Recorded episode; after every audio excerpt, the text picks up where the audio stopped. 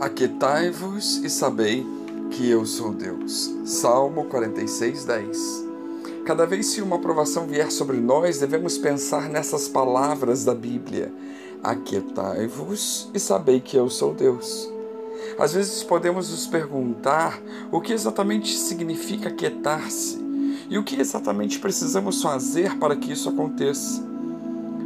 Como podemos permanecer calmos enquanto uma tempestade se enfurece ao nosso redor, quando enfrentamos dificuldades em nossa vida que fazem parecer como se estivéssemos num navio que está sendo jogado de um lado por outro num mar tempestuoso?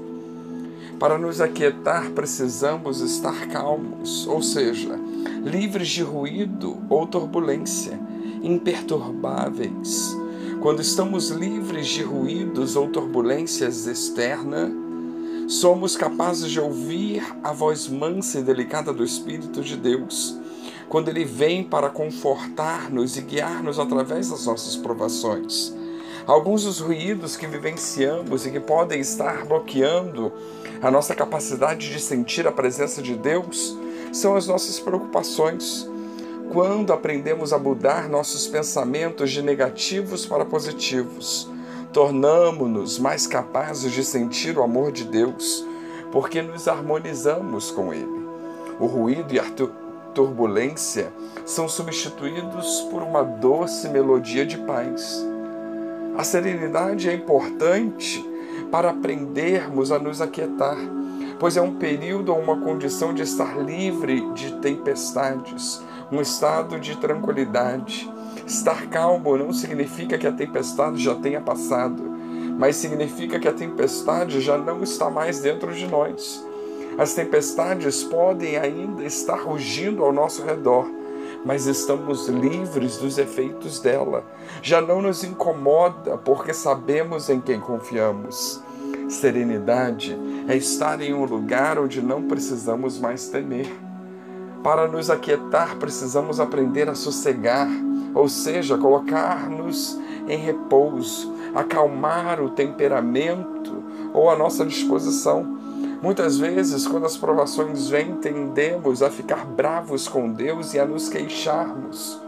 Quando fazemos isso, diminuímos nossa capacidade de sentir o Espírito, porque não deixamos espaço em nossos corações para que ele habite. Deus não pode habitar em um coração que está cheio de raiva. Deus não pode habitar num coração que está temeroso, que está receoso, que está revoltado. É quando aprendemos a colocar em repouso as nossas queixas e lançar nossos fardos sobre o Senhor, abafar nossos gritos e esperar por Ele que vamos encontrar consolo sim. Ele consolará nossos corações partidos. Às vezes, quando surgem dificuldades, permitimos que a raiva e as frustrações daqueles testes de fé nos empurrem para a violência ou tentamos impor nossa vontade sobre a vontade de Deus. Nenhuma dessas escolhas nos trará paz.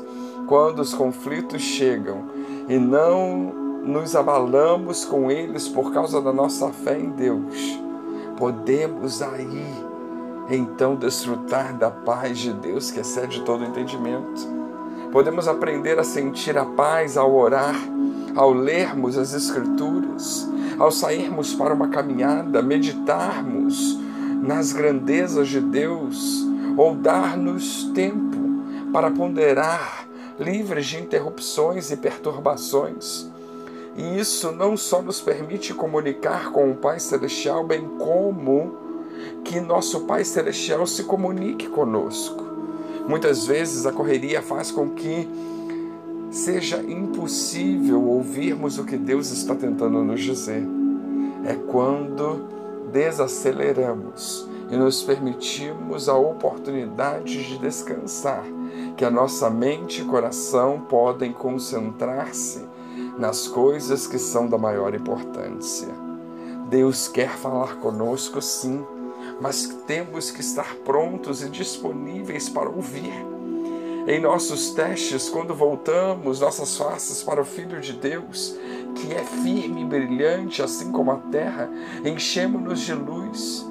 Mas se em vez disso optarmos por nos afastarmos dele, a escuridão da noite certamente virá.